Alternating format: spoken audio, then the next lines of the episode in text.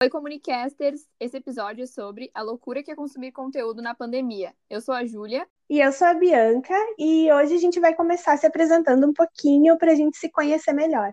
Para vocês que deram o play, tenho 22 anos, eu estudo Relações Públicas já faz um longo tempo e também entrei num curso de marketing digital há pouco tempo. Tenho experiência com atendimento, relacionamento, amo a área de eventos, onde eu trabalhei mais de um ano, e atualmente a minha paixonite é por conteúdo e gestão de mídias sociais, que é o que eu faço hoje em dia. E tu, Julia? Eu tenho 23 anos, embora pareça que eu tenha mais em relação à minha diferença tecnológica com a Bianca. Eu sou jornalista, hoje eu faço mestrado e estudo a identidade e a imagem das organizações. Trabalho desde que eu me formei até hoje com comunicação corporativa com empresas e como boa libriana, eu sou muito indecisa e fico uh, pensando muitas coisas sobre diferentes temas. E esse foi um dos motivos que a gente resolveu criar o podcast, porque a gente sempre conversa muito sobre tudo. E aí a gente pensou que nada mais justo do que criar um podcast sobre a nossa área e os nossos mil desafios. Total. Eu esqueci de falar a coisa mais importante sobre mim, que é que eu sou aquariana. E assim Sim, a gente começa dizendo que aquarianas e librianas se dão muito bem para falar sobre conteúdo, principalmente, que é o que a gente gosta. Isso. E o primeiro tema não poderia ser outro, porque nós duas consumimos muito conteúdo, tanto audiovisual quanto notícia, todo tipo de conteúdo a gente está consumindo. E a gente escolheu a loucura que é consumir conteúdo durante a pandemia. Porque, a menos que a pessoa esteja em Marte, ela sabe que a gente está numa pandemia mundial. e desde março, pelo menos no Brasil, de março até agora, a gente tem mais de 2,5 milhões de casos confirmados. A gente está em isolamento social. Todo mundo está enfrentando ou aquela super convivência com a família ou uma solidão. E todos esses, todos esses motivos causam uma tristeza e ansiedade, né? A gente separou um dado da Universidade do Estado do Rio de Janeiro que mostrou que casos de depressão aumentaram em 50% durante a quarentena e a ansiedade e o estresse em 80%. E o Brasil já era o país mais ansioso do mundo antes disso, e a depressão é a doença que mais atinge as pessoas atualmente, né? Essa questão, esse contexto da pandemia que todo mundo já conhece, mas a gente não tem como deixar de tocar nesse assunto, ele tá deixando a gente mal, sim, e um pouco disso é o conteúdo. O conteúdo tá servindo tanto como informação e atualização e, tipo, o que está acontecendo no mundo lá fora, como sim. válvula de escape. Então, isso. a gente queria aprofundar um pouquinho mais nisso e falar que isso tem a ver também com a nossa total falta de controle e a sensação de falta de controle, principalmente. Porque quando a gente está vivendo o nosso dia a dia, a gente acha que a gente controla as coisas, né? A gente então, acha. sei lá, a Ju tinha. A gente acha, a Ju tinha a rotina dela, vou expor aqui, de pilates, de trabalho, de mestrado. então. E, verdade, até, até tu adaptar essa rotina ao mundo digital passa por um momento muito complicado psicologicamente de tu pensar assim é, antes a gente pelo menos saía e caminhava. Hoje em casa no Sim. apartamento ou até numa casa a gente caminha muito menos e o corpo ele começa a sentir falta né? De uma leve caminhada assim até o teu quando tu vai, chega no trabalho até a tua sala tu já caminha um pouco. E aí até tu achar uma solução que funciona em casa demora. Então a pandemia, além de nos afetar uh, fisicamente, está uh, nos afetando emocionalmente. A gente não sabe mais quando o nosso semestre termina ou acaba. A gente não sabe se amanhã é feriado ou não é. Sim. Os nossos trabalhos, os prazos, os planejamentos, todos ficaram de segundo plano porque a gente realmente perdeu esse controle que a gente achava que tinha. A gente tem um horário mas volta e meia eu me pego trabalhando a mais, ou uh, mais cedo ou mais tarde, e aí naquele momento não parece que vai ter algum efeito na minha vida. Mas quando eu faço isso muitas vezes, já tem uma, já me dá uma sensação de sufocamento, sabe? Total. E tipo, a gente tinha muito, são coisas que antes a gente tinha muito demarcadas na nossa vida. É. Tipo, eu chegava pro horário do meu estágio às 10 da manhã, eu sabia que ali eu ia começar a trabalhar. E eu sabia que quando eu fosse Sim. embora às 5, ninguém ia me mandar uma mensagem dizendo: Ah, tu pode ver esse post? tipo, isso não existia. Se existisse, eu, é. É, eu ignoraria com toda a razão e, e do mundo. Sim, com toda a elegância. E o cérebro desliga, né? Exatamente. né? Quando a gente acorda e é. o nosso trabalho, ele tá a poucos metros da nossa cama, porque a gente acorda e a mesa tá ali já. É estranho, porque uhum. parece que tu não tem um ritual de ir até o trabalho e acordar aos poucos, né? É, parece que tu já é jogado aqui. Toma, esse é o trabalho. E... Mas Sim, eu fugi ao tema. Se fosse uma redação do Enem, eu zerava, porque eu fugi ao tema. Ainda bem que não é. Mas, Mas tipo, vou... esses. É... é. Fala. A gente fala muito, tá? É tipo, é isto. Aceite. Mas o que eu ia te dizer é que todo esse, todo essa, esse, esse contexto psicológico e de comportamento ele nos leva a uma, uma busca por uma conexão com o mundo lá fora, né? Ou uma desconexão com esse mundo. E a mídia, o conteúdo gerado pela mídia, tá muito ligado a isso. Porque a gente busca é, tanto um filme ou uma série para se desconectar e busca um telejornal para se conectar. É quase que o mesmo a mesma função que a televisão tinha antes, porque a televisão ela ficava na sala e a família toda em volta da televisão ali para se conectar com o mundo lá fora de uma forma mágica, né? Depois a televisão foi pro quarto. Nos primórdios. Isso. E agora eu, eu senti que desde março é mais ou menos isso, assim, a, a nossa agora não só a televisão, mas celular, computador, tudo, a gente utiliza para buscar uma conexão ou desconexão com esse mundo, né? Sim, e, e a televisão também está fazendo um papel muito importante de nos passar o que a ciência recomenda e está dizendo e está calculando, né? E aí Sim. acontece também de, tipo, a gente sabe o que é recomendado pela ciência através do telejornal, mas quando a gente sai na rua para ir no supermercado e se depara com as pessoas com a máscara embaixo do nariz, ou sem máscara, Nossa. ou enfim, a gente sente uh, essa diferença da recomendação e do contato direto com a realidade. Então, ao mesmo tempo que a gente se conecta com o mundo lá fora através da TV, nem sempre ele está totalmente. A TV mesmo está totalmente conectada com a realidade. Então, está tudo meio distorcido. É, porque, na verdade, é um desafio para todos os lados, né? E eu acho que um dos principais. É, uma das principais áreas desafiadas é o jornalismo mesmo porque como é que tu vai representar o momento de agora? Tipo, tem muitas. É, muitos cuidados que tu precisa tomar e passar para a população, mas as pessoas elas estão loucas, né? Tipo, atualmente. Total, e, e, tem coisas que, claro, o trabalho do jornalismo, eu que entendo super de jornalismo, né? Mas o trabalho do jornalismo é sim informar mas tem coisas que deveriam vir de autoridades maiores, de Ministério da Saúde, e que não vêm, né? Ou que vêm distorcidas, enfim.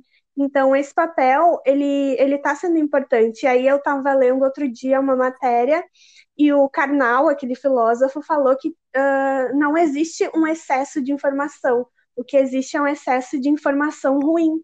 E é isso, tipo, a gente é. se sente meio sufocado, sim, quando a gente vê muita notícia, mas é o que tem, né? Sim, não tem como tu inventar uma notícia boa, porque o jornalismo ele tem que passar o que está acontecendo na sociedade e por mais que seja triste, a gente está vivendo um momento trágico. Tipo, a gente está vivendo um momento catastrófico, não tem o que contar de bom, sabe? O que a gente pode contar de bom agora são as pessoas que se recuperaram. É, e histórias que a gente tem de solidariedade, de pessoas, de profissionais da saúde que se sacrificam pela população, mas, mas tudo tem esse viés, né, de, do que está acontecendo por trás ser, Sim, ser muito tem ruim. Esse plano de fundo, né? Sempre tem esse plano de fundo. Então a gente fica nessa de tipo, é, é uma loucura consumir conteúdo na pandemia, realmente. É, mas é, é uma loucura necessária e, e a, esse conteúdo ele está correspondendo à necessidade do momento que a gente precisa de atualização diária, a gente precisa dessa dessa informação mesmo, porque sem isso, já com isso já tem algum descaso, tanto de população Sim. quanto de governo. E, e aí a gente tá nessa quarentena que já tá em o quê? 120 dias, Júlia? Sim, 120 e poucos, eu acho, né? E a gente tem essa questão de, tipo, imediatismo, porque a gente pensou, eu fui uma, tá, gente? Vou contar uma breve história. No dia da, da pandemia, no dia ah, da pandemia, bom. Sim. Shampoo. No dia Ai, que a gente. a gente foi uh, informado de que o nosso trabalho começaria a ser home office por conta do coronavírus, eu tinha levado umas compras para o estágio. E aí eu pensei, ah tá, 15 dias de coronavírus, né? Vou deixar essa, essas comprinhas aqui, esses recebidos pagos. Uhum. Vou deixar eles aqui, porque, né, tipo, depois, duas semanas eu venho pegar. No fim, o meu shampoo tá no trabalho até hoje. Tá lá. Então a gente tem esse imediatismo e vê que as coisas não se resolveram nem em um mês, nem em dois, nem em três. Ele, isso deixa a gente com certo desespero e vai aumentando o nosso descaso, querendo ou não. Porque a gente fala, poxa, eu já fiz de tudo, eu já tava em casa, e não passa isso, sabe? É tipo, corona, é. morra, por favor. Sim, eu vejo muito que as pessoas, elas têm falado, tipo, gente, ah, passou cinco, seis meses, eu já fiz a minha parte, agora foda-se, sabe? E não é bem uhum. assim. A gente, sim, tu já fez a tua parte, mas se tu não continuar fazendo, tu vai ajudar a piorar a situação, né? Porque em nenhum momento nos disseram, não, é um mês, não é tanto tempo, porque ninguém sabe. Tipo, a gente realmente não sabe quanto tempo a gente vai ficar. E eu acho que também a Sim. minha pandemia, pelo menos, ela foi feita de fases de consumo da mídia. Teve uma época que eu super consumia notícia e eu sabia, tipo, número de casos, atualização minuto a minuto, praticamente. Eu queria muito saber tudo. Mas depois de um tempo, isso começou a me deixar muito, muito ansiosa. E aí eu, eu tive algumas, alguns momentos, assim, de achar que, meu Deus, sabe, acabou para todo mundo. E aí eu comecei a consumir conteúdos mais leves. E aí eu, vou, aí eu não vou dar um spoiler do final do episódio, né? da minha diquinha de comportamento. Ah, não. Da, mas é, mas é, é, isso, assim, são fases, né? De, ah, um momento eu super me informo e outro momento, mas eu acho que é a escolha da pessoa, porque o jornalismo, ele tem que fazer o seu papel, né? Agora, a gente tem que saber consumir ele de uma forma saudável. Total, e a gente, é claro que aqui a gente está falando de uma bolha, como a gente sempre fala, a gente não tem como escapar uh, desses nossos recortes, mas a gente está em uma posição que a gente tem muito acesso à notícia por internet, por TV a cabo, por. TV aberta, enfim. Um exemplo disso é o ícone da pandemia, né, o Atila, ah, uh, biólogo, pesquisador e, e rei do corona, não sei como chamá-lo. que muita ele, ele fazia essas lives, ainda faz, né, nas quintas-feiras. E tipo, no começo bah, todo mundo tava tipo, Átila, meu Deus. E agora já, já surgem algumas críticas, porque o que ele fala é com, com muito conhecimento, né? Ele é pós-doutor em microbiologia. E aí eu penso Sim. assim, se a pessoa sabe tanto disso, não tem como ela estar tá otimista. Tipo, eu ainda posso tentar me enganar, entendeu? mas, mas o Atila não consegue. E aí, claro, tem umas críticas, tipo, ah, ele comunica da melhor maneira, porque ele é biólogo, ele não é jornalista, jornalista. ele não, sabe? É, tipo, talvez ele isso ca cause algum surto realmente nas pessoas, ver as, as probabilidades, as estatísticas, talvez sim, mas a gente também tem que entender que o que ele tá fazendo é um puta serviço. Bah. Tipo, o que é uma coisa necessária nesse momento e que não tem tantas pessoas, tipo, claro, tem os clássicos, tipo, Amado Drauzio Varela, coisas uhum. assim, mas, mas é uma coisa que, que a gente tem que pensar. Uh, às vezes pode ser interpretado como alarmismo, mas na minha opinião, ao meu ver, é, é muito mais um viés de conscientização e é necessário, é o que a gente precisa, e aí a gente tem que saber medir um pouco isso e tentar segurar a nossa onda. Sim, eu acho que é muito isso de da gente consumir da forma mais saudável. Ainda bato nessa tecla porque a gente tem uma overdose de protocolos, de número de casos, de gráficos, de muita informação. E a gente sabe que uma hora deu, entendeu? E que as pessoas. O melhor seria que as pessoas não jogassem tudo pro alto e simplesmente não vão mais ver nada. É que elas entendam que aquele é um trabalho necessário e que o consumo ele tem que ser consciente, né? De tu assistir um telejornal por dia, de tu ler uma notícia, é, de tu ler um, um, site de notícias quando tu acorda, digamos assim, pelo menos para tu uhum. ficar informado, né? E aí, utilizando uma pesquisa que mostrou que a, a novela que está na sete, a Totalmente Demais, ultrapassou o Jornal Nacional em audiência por quatro dias consecutivos. Então, o jornal das oito da noite teve menos audiência durante uma pandemia que uma novela que está repetindo. Que é uma novela. Uhum. Que é uma novela que fez sucesso, mas ela é uma reprise, entendeu? E aquele jornal do dia mostrando as informações, o contexto. A novela passou de audiência, o que mostra o comportamento das pessoas de eu quero entretenimento. Pode deixar claro que a gente não está fazendo um juízo de valores, tipo, não. pessoa que estava assistindo totalmente demais. Você. Não. não, não é isso. Não, eu vejo. Eu vejo essa novela. É, tipo. E, assisto. É, é o que a gente tá falando, é que pode ser um comportamento casado, né? Sim, sim. E às vezes tu não, não tá no clima para assistir aquilo. E isso, assim, isso só mostra que realmente as pessoas estão procurando fugir um pouco, porque realmente tá, tipo assim, a gente tá procurando escapes. E já que o escape nesse cenário de distanciamento não tá em tu poder ver teus amigos, em tu poder ir tomar uma cerveja no bar, sei lá, Cuco, as, uhum. as opções que as pessoas tinham, a gente está encontrando esse, esse rolê do entretenimento audiovisual. Uh, a gente vai destacar aqui uh, nessa, vamos dizer, segunda parte, a, a coisa do streaming. Uh, a gente leu uma notícia que saiu agora em julho, então ela está bem atualizada, de se bem que o, o, o, a estreia é depois, mas ela, ela ainda vai ser da, da época. O streaming é a segunda maior audiência do país, está uh, atrás apenas da Globo, né, o principal canal de TV aberta do país. Uh, então, o streaming já superou os canais pagos em audiência, e esse índice, só para explicar, ele também leva em conta Amazon Prime, YouTube, Globoplay, além da, da Netflix, né, que é o primeiro que a gente pensa. Sim, e eu acho que esse, isso mostra a pandemia veio para aumentar o consumo, mas eu acho que já existia uma tendência de comportamento da gente ter cada vez menos uma, um provedor de TV, digamos assim, e mais streamings, tipo, ter a Netflix, a Amazon YouTube, Globoplay, fazer um pacotinho e ali tu tem todos os teus canais, né? Sim, sim. Eu acho que muita gente começou a. Tipo, muita gente só tinha um streaming uh, assinado e hoje já tem mais de um. Sim. Já tem o combinho. Porque é, é, porque tu, tu tenta diversificar pelo menos o tipo de coisa que tu vai ver. Uh, a gente também leu que a Netflix ganhou quase 16 milhões de assinantes durante a quarentena.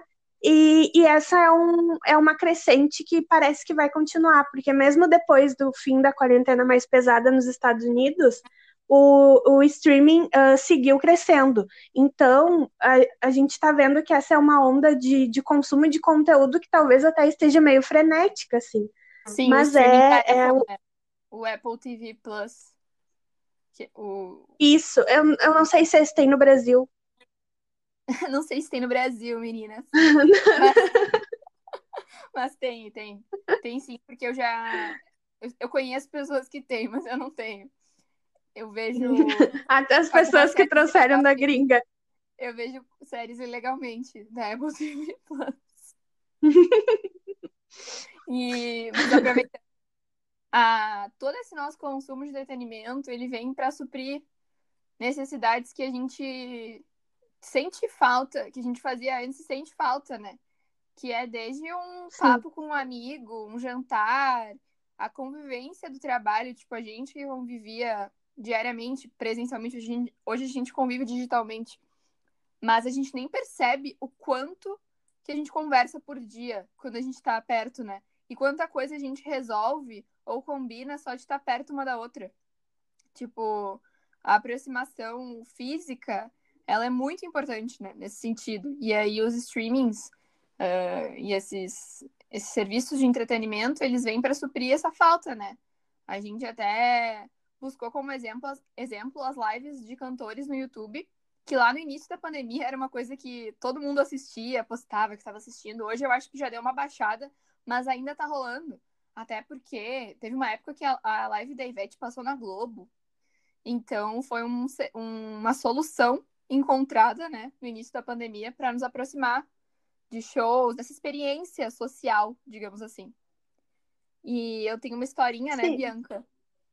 Minha. Conte sua história. De uma coisa que eu me apeguei. Ah, sim.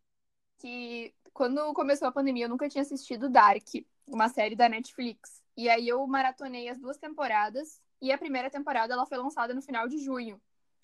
E aí, em maio e junho, o produtor da série, o, eu nunca sei falar o nome dele, tá? Mas é tipo Baran Obdar, Obar, alguma coisa assim. Ele... Ficou ótima a pronúncia. É assim. Eu acho que uma das coisas que ele mais gosta é instigar os fãs, porque ele falava muita coisa no Instagram. Tipo, ele postava 24 horas. E aí era porque daqui a 24 horas ia ter alguma coisa da série. Um trailer ou um cartaz, alguma coisa assim.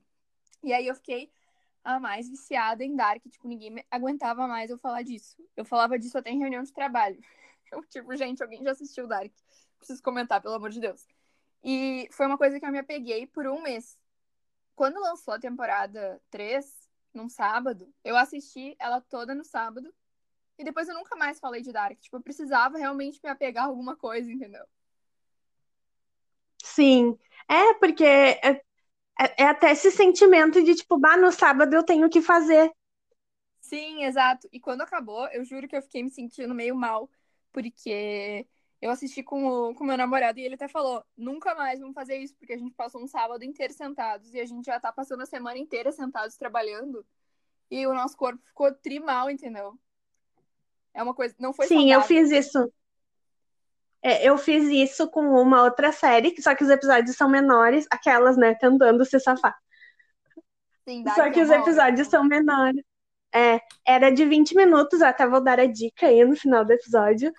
Mas realmente eu fiquei deitada o sábado inteiro. E, tipo, a gente. Eu já saio da cama pra escrivaninha, da escrivaninha pra mesa da cozinha pra almoçar, volta pra escrivaninha, volta pra cama, né? Então, assim, Sim. a situação está difícil. É. O caso da Ark na minha vida não foi nem só a série. Eu olhava o Insta desse produtor, eu olhava o Insta de todos os atores da série, eu olhava vídeos de canais no YouTube que falavam sobre Dark, que já tinham visto e estavam dando, tipo, avaliações sobre a temporada. Eu olhava teoria, eu olhei muita coisa. Então, tipo, foram tantos conteúdos sobre isso que eu me apeguei naquele momento, que eu posso dizer que foi um dos momentos que eu fiquei mais tranquila na pandemia, sabe? Porque eu me apeguei realmente a todos aqueles conteúdos.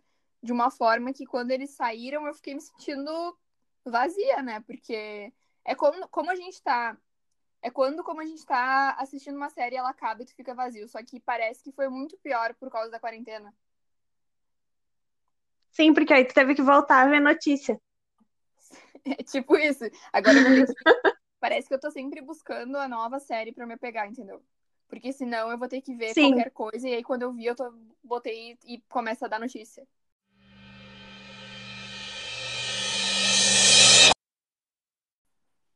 a gente está criando modos de, de realmente escapar uh, com, com algumas realidades paralelas, assim, porque pelo menos no tempo que tu tá ali assistindo uma coisa, tu se sente uh, fora, tu, tu consegue é. te concentrar em uma coisa que não é a situação de calamidade atual. E aí a gente pensando sobre isso em séries de suspense, filmes de suspense, como Dark é, uh, teve um, uma notícia que, que um, um, psiquiatra explicou o porquê de séries de suspense bombarem tanto na quarentena.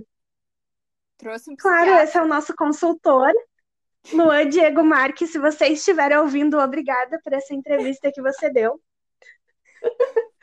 e ele Obrigada falou assim que nos a minha, a minha, o meu vício por Dark. E aí ele falou assim, que, que nos filmes de suspense a gente precisa estar tá mais atento, né? Porque é aquela coisa, a gente quer saber o que, que vai acontecer ali naquela uma hora e meia. E alguma coisa pode acontecer, pode ter um detalhe que, que tu vai perder, que vai perder o raciocínio, vai perder as reviravoltas do filme, e isso é estimulante e te instiga realmente. Então é uma forma de tu ficar ali com o foco preso. Tu precisa é. estar mais atento, né? E, e isso te hum. deixa, tipo, tipo, muito focado e realmente tu consegue esquecer por pelo menos duas horas o mundo lá fora. Sim, esse é o teu gênero preferido, né? Acho que sim. Na é, quarentena mais ainda. O Luan Diego Marques, psiquiatra, nosso psiquiatra, com essa fala defendendo o suspense. total, total. O Bianca, mas eu acho que a gente ficou até agora falando sobre sobre como tá ruim e difícil lidar com muito conteúdo, que nada mais justo que a gente trazer algumas dicas diquinhas que a gente tem feito para melhorar o nosso comportamento, a nossa relação com esses conteúdos, né?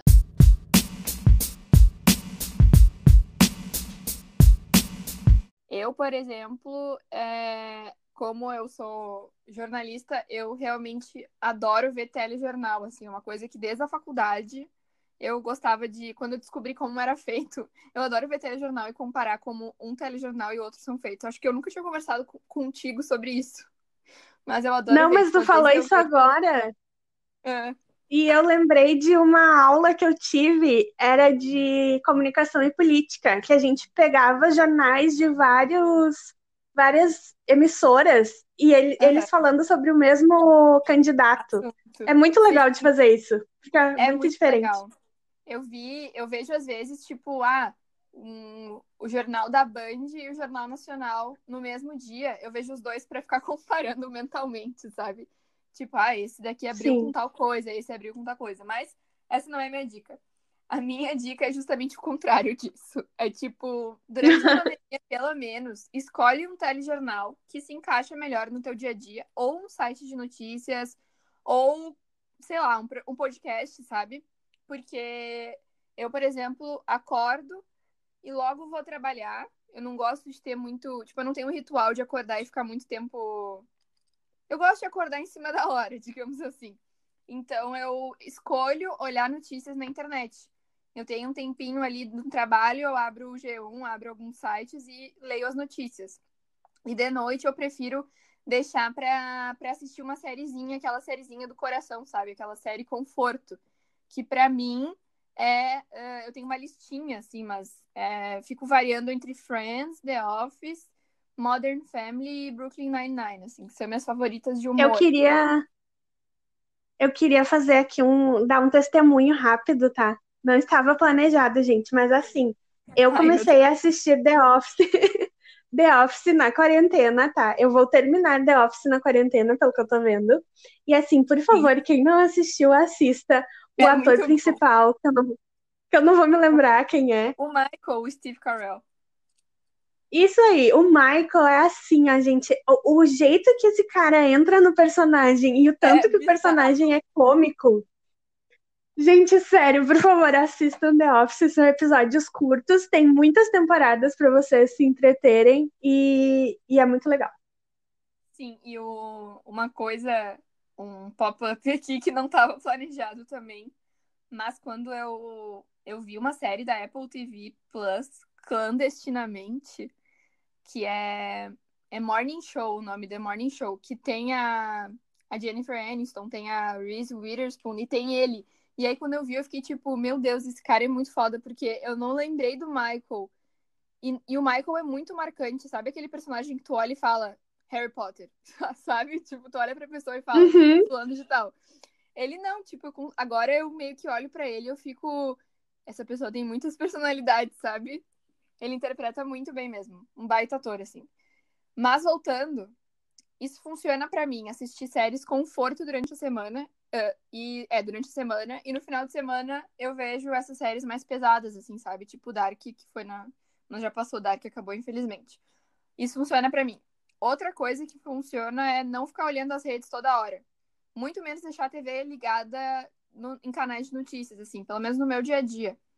Então eu deixo, ou eu deixo uma coisa rolando Masterchef, sabe? Uma coisa bem leve rolando. Na quarentena eu maratonei Parks and Recreation também, que eu achei boa, mas eu ainda prefiro as, a minha listinha das queridinhas, mas ela é muito boa também. E aí eu deixava rolando, assim, sabe? Pra qualquer coisa, eu ah, olhava, dava uma risada e voltava. Sim, é, comigo não funciona série para isso, porque eu preciso prestar atenção. Mas podcast funciona muito. Ou música ah, também, né? Mas uh, no podcast tu presta um pouco mais de atenção do que na música. Eu tenho. Eu tô com um tique, eu acho. Que toda vez que eu vou ouvir alguma coisa enquanto eu trabalho, se eu escuto música, eu fico pensando, putz, eu podia estar ouvindo um podcast. Isso não é o jabá do nosso podcast. Mas eu fico tipo, sabe? ah, eu podia estar ouvindo um podcast, porque as pessoas falando me deixam tranquila. Sim, eu ouço podcast antes de dormir, tá? Tipo assim, eu boto uh, o negócio pra tocar e eu durmo eu com as pessoas isso. falando no meu ouvido. Sim, eu faço Então isso. realmente é um rolê.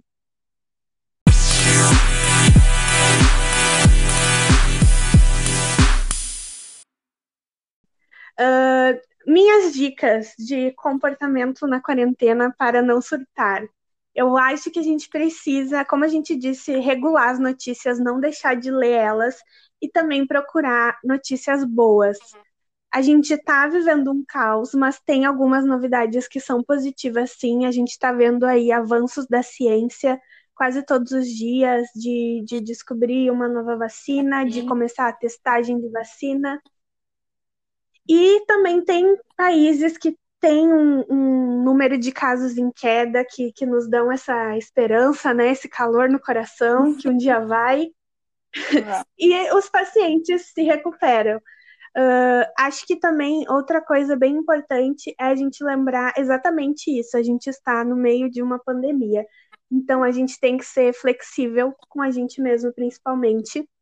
No começo da pandemia era muito, muito chato uh, que, que virou assim, principalmente o LinkedIn. Eu gosto do LinkedIn porque eu sigo as pessoas certas. Sim. Mas o LinkedIn pode ser infernal. E estavam as pessoas, tipo assim, porque eu fiz cinco cursos de idiomas, agora eu falo mandarim ah, e eu sim. terminei de escrever meu livro ontem. Sim. E aí é uma coisa que, tipo, não, sabe, a gente não precisa ser produtivo o tempo todo. É, no início tava bem Ao assim. mesmo tempo... As pessoas faziam, ah, hoje eu fiz yoga, fiz um curso de Cambridge, eu tirei quatro diplomas em Oxford e eu ainda comi essa saladinha aqui. Pelo amor de Deus, Total, total.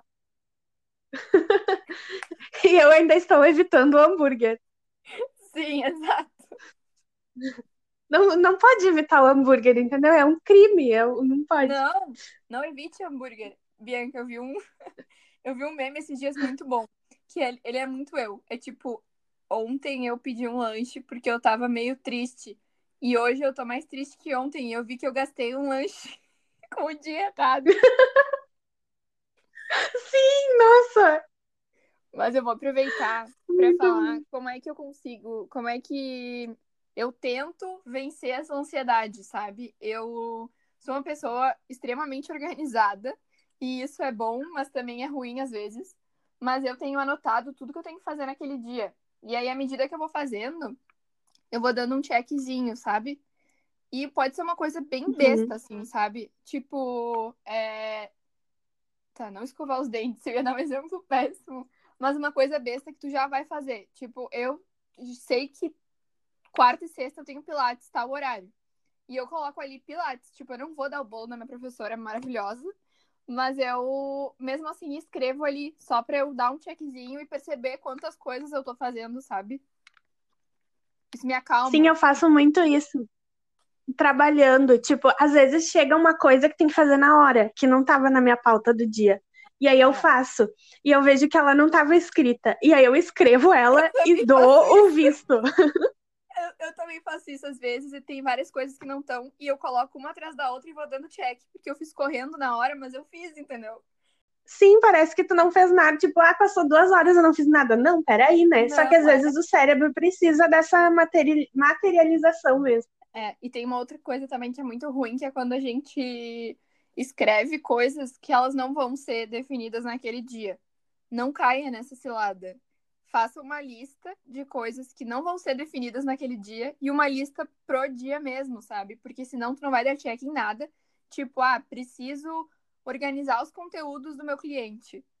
Talvez tu não faça tudo hoje, então tu não vai dar esse check hoje, entendeu? Coloca assim, Uhum. post tal. Pra quem atende clientes de redes sociais, por exemplo, sabe? Post tal, post conteúdo, foto, coisas assim. Daí dá pra dar checks mais frequentes e realmente, olha, acalma o coração mesmo.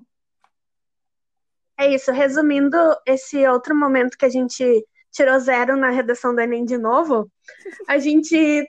A nossa dica principal é crie uma rotina ou uma pauta ou alguma coisa que tu vai conseguir visualizar, que tu vai ter pelo menos um horário para dormir direito, não trabalhar muito mais ou muito menos, porque aquilo que eu falei no início sobre o nosso sentimento de controle, a gente tá com ele cada vez menor, mas pelo menos ter uma rotina já nos ajuda um pouco, tipo, psicologicamente, que pelo menos no nosso dia, as nossas tarefas, a gente tem certo controle. Sim. Mas e a gente vai fazer o episódio inteiro e não vai dar dicas de conteúdo? É, né? Ficou, ficou faltando aí as dicas de conteúdo. Eu Porque acho é que vamos começar agora. É uma loucura mesmo consumir, mas a gente vai continuar consumindo, não tem jeito.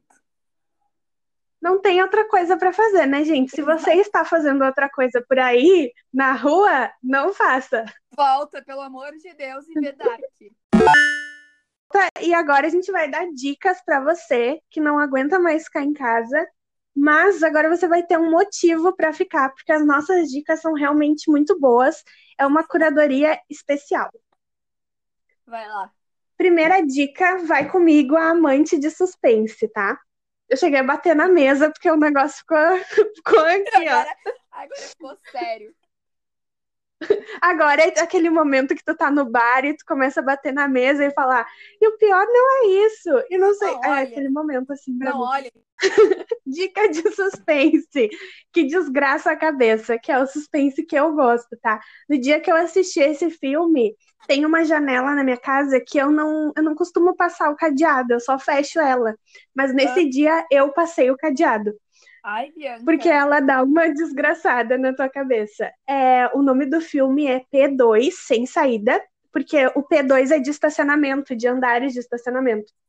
Ah, Ela tem no Amazon Prime e é sobre uma pessoa que trabalhava demais, Júlia. ai, meu Deus. A, a, sim, a Angela, que é a personagem principal, ficou no escritório no dia do Natal tentando terminar um rolê. Só que Ah. dia do Natal, o segurança vai pro seu Natal, o taxista vai pro seu Natal, né? Ai, a Ângela ficou lá. E a Angela ficou lá. E aí, quando ela foi embora, ela não conseguiu, porque o carro dela não pegou. E aí, gente, vão assistir e desgraçar a cabeça de vocês também. Que horror. Eu não vou assistir. Não, ele é ótimo, ele, ele é bom. Não é ótimo, tá? É um filme três estrelas e meia, mas é bom. Tá, Ele, ele funciona nisso de, mas eu moro de ter que se sozinha, focar. um leve problema. Porque se, se eu ficar com medo, eu vou ter que. Sei lá, vou ligar pra alguém. Eu vou te ligar, Bianca. Porque eu moro Tá, sozinha, tá bom. eu tenho muito medo de assistir essas coisas. Sim, mas pra ti eu dei uma dica de suspense melhor, que é um quatro estrelas, quatro e meia talvez, que é o Homem Invisível. Ah, eu preciso ver essa. Tu me falou mesmo, eu tô te devendo essa. Mas eu vi o, Tá me devendo. A Noite do Jogo, que eu vi que tu indicou pra mim, eu vi. Esse é Bem bom. comédia. Para os Bem bom. ouvintes, é comédia bem legal. Sim. Não é comédia besterol que eu não gosto. Tá, minha outra dica para desgraçar a cabeça também é um filme peculiar. Eu acho, eu acho ele bem interessante, porque ele não se passa como uma filmagem, que nem os filmes que a gente vê normalmente.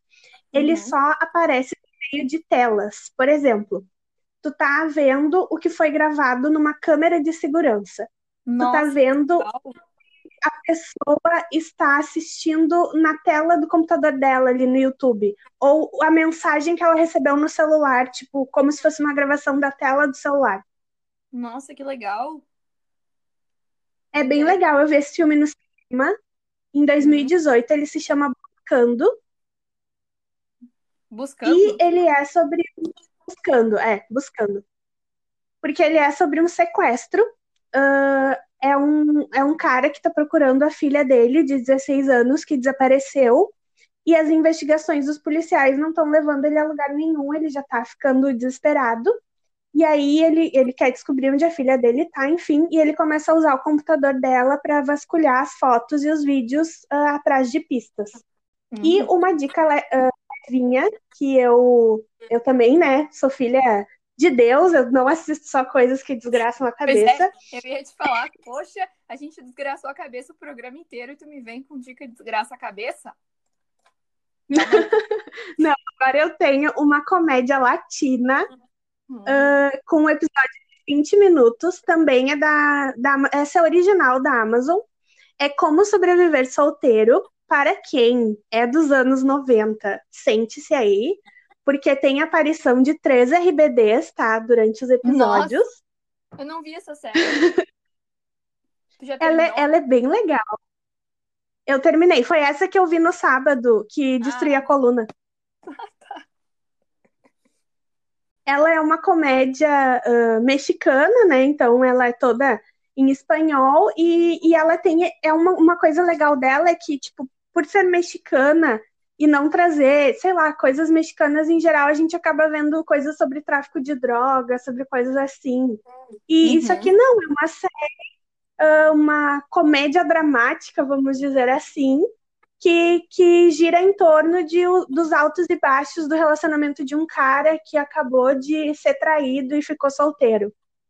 Hum. E, e, é bem os personagens são tipo, ah, tem uma psicóloga que é super desconstruída, feministona, aí tem um casal super fofinho que todo mundo quer que fique junto, tem o cara que é um fudido, que não consegue ficar com ninguém, tem aquele que é o garanhão, que fica com todo mundo, e ainda assim eles conseguem abordar temas super atuais, então é uma comédia, mas, tipo, pra gente que gosta também de estar tá ligado, assim, nas atualidades, é, é super legal. E uh, tenho mais uma dica sobre animações da Pixar. Júlia, você amo gosta animações. de Divertidamente? Sim, eu amo, sério. Divertidamente foi a minha animação preferida por um bom tempo, porque é, nossa, perfeita, né? Maravilhosa. Mas eu maravilhosa. Eu assisti recentemente uh, um, uma, um filme que se chama Dois Irmãos, Uma Jornada Fantástica também tem no Amazon Prime e é de 2020, é de março, é bem recente. Uhum. E é muito fofinho porque é a história de, de dois irmãos e eles recebem um cajado de bruxo do pai deles, que já morreu, e uhum. esse cajado poderia trazer o pai deles de volta à vida. Só que eles Nossa. não entendem nada de magia. É, é bem legal. E aí eles ficam nessa, nessa aventura de tentar passar um dia com o pai deles e entram nessa jornada aí que é muito louca, muito legal, e eles aprendem muitas coisas. Também. É muito bonito porque tem esse rolê de, de relações familiares. E como todo a animação da Pixar, né? No final o adulto tá lá chorando e a criança tá tipo, ah, legal. Sim, exato. É, porque é um negócio emocionante. Então, se tu quer ver uma coisa leve, divertida, mas com uma moral da história, essa é a indicação. Inclusive, esses conteúdos são os que eu mais consumo pandem pandemicamente. Inventei um termo. Mas é, conteúdos que são, que são leves, mas ao mesmo tempo eles falam sobre a vida. E falam sobre a importância da vida, sabe? Nesse momento, são os que mais me fazem chorar. Os que tem graça, mas ao mesmo tempo eles falam sobre como é importante a gente valorizar a vida e quem a gente ama, né? Eu vou começar as minhas diquinhas então. Eu vi uma série uhum. na Netflix também, aquela série Eu Nunca. Tu viu? Não, não vi. Que é uma série, é uma série produzida e criada pela Mindy Kaling de The Office. E também hum. por Lang Fisher, que eu não conheço, eu vou até procurar Mindy Kaling é a produtora e a criadora, e ela acompanha a história da Dave, Dev e das amigas dela. E a Dev, ela é indiana e tem uma família indiana que segue muitas tradições, assim, da Índia. Se passa nos Estados Unidos. E ela fala sobre a aventura dessas três amigas no universo escolar tentando perder a virgindade. Na verdade, é elas tentando se relacionar com garotos, assim. Aí cada uma dá o seu jeito pra arranjar o um namorado. Só que tem uma coisa muito emocionante na série, que não é um spoiler, porque acontece no primeiro episódio. Alerta spoiler, passa 15 segundos se tu não quer ver isso, ouvir isso. O pai da Devi, ele morre. E aí ela fica numa cadeira de rodas por um tempo, paralisada depois disso, pelo choque, assim, sabe? E aí ela depois consegue voltar a andar, só que ela tá vivendo a vida de adolescente e ela meio que deixou de lado esse sentimento de luto pelo pai, sabe?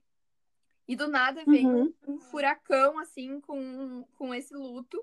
E eu me identifiquei bastante. E vendo a série, tu fica querendo abraçar todo mundo que tu ama, assim. Então é bem mood pandemia. E no final ainda eu chorei horrores no último episódio. Eu ri bastante durante a série. Ela é bem leve, assim. Eu, eu vi essa série naquela diquinha de ver coisas leves durante a semana. Ela foi uma série que eu vi de segunda pra terça, eu acho. Uma coisa assim. Eu vi muitos episódios seguidos da noite, assim. E ela é super uh, levinha, mas passa o recado da vida, sabe? Depois de Eu Nunca ouvi o Método Kominsky, que ela é um pouco mais antiga e já tem duas temporadas. Essa Eu Nunca foi. Eu vi que ela foi renovada para uma próxima temporada de 10 episódios. E o Método Kominsky já tem duas temporadas. Ela é uma série com o Michael Douglas e o Alan Arkin, que são dois atores reconhecidíssimos, né? E ela tem um elenco muito bom e eles também eles estão muito bem na série. É uma série sobre esses dois amigos que são mais velhos. Um deles fica viúvo e o outro ele ele é solteiro, tem uma filha e eles são muito amigos os dois e eles encaram essa vida na terceira idade, descobrindo a terceira idade juntos, sabe? Então tem questão, questões uh, sexuais, tem questões de trabalho, tem, tem a questão da própria amizade dos dois enquanto pessoas que estão envelhecendo, sabe? E descobrindo uh, as tristezas da morte. Porque quando tu... é uma coisa que eu sempre pensei também, quando tu fica mais velho, os teus amigos começam a morrer, né? E aí é uma coisa que eu converso muito com a minha avó também. Porque quanto mais velho tu fica, mais amigos já se foram. E a série é muito legal para muito emocionante para refletir sobre isso, sabe? Então, é uma série engraçada que faz chorar em alguns momentos. Vai na mesma linha de Eu Nunca, mas eu ainda gostei mais de O Método Kominsky, assim. Eu acho que é uma, uma diquinha de emoção para a pandemia, mas ao mesmo tempo leveza. E tem uma outra série que eu que é uma série antiga, que é Sons of Anarchy, que ela acabou de entrar na, no catálogo da Amazon, do Amazon Prime. Ela é uma série clássica que acabou virando uma febre na época que ela foi lançada. E toda a minha família já viu e eles ficavam falando pra eu ver, mas eu nunca tinha parado, assim. Daí agora eu parei pra ver. Em uma semana eu vi uma temporada inteira, são sete, tô começando a dois, e eu achei ela muito boa e bem envolvente, assim. Ela é violenta, mas a história, ela é, é uma história que te prende, assim. Tu te apega aos personagens, eles são muito bons, e eles estão tão num caminho de construção legal, assim, de aprofundamento. Então, é, eu acho que é uma dica boa, assim, porque ela tem sete temporadas, né? E a gente não tem previsão para sair de casa, então eu vou me pegar. Obrigada, Júlia. Muito, muito obrigada por, por essa lembrança no final. É, pena que ela não é atual, porque daí não tem muito com quem comentar, porque todo mundo que eu vou falar já tem spoilers para mim, daí eu não quero falar sobre isso com as pessoas. Sim, que, quem faz clube do livro deveria fazer clube de séries também. Sim, por favor. É uma boa ideia para nós. Resolveria o nosso problema. A gente podia fazer o clube. Por favor, comunicaster que está aí do outro lado, diga Eu se amo. você quer um clube de séries. Clube de série das comunicasters.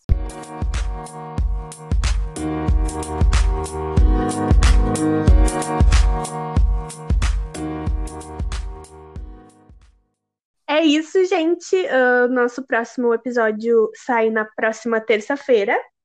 E Sim. muito obrigada a você que deu o play. Uh, mandem sugestões, comentários e sigam Nosso a gente no arroba Comunicasters. E podem mandar mensagem por lá, Isso. né? Comentar, criticar, dar um pouco de amor também, se você tiver. Se você não tiver, peça pra gente que a gente tem. Sim. Então tá. Até a próxima. Até. Tchau.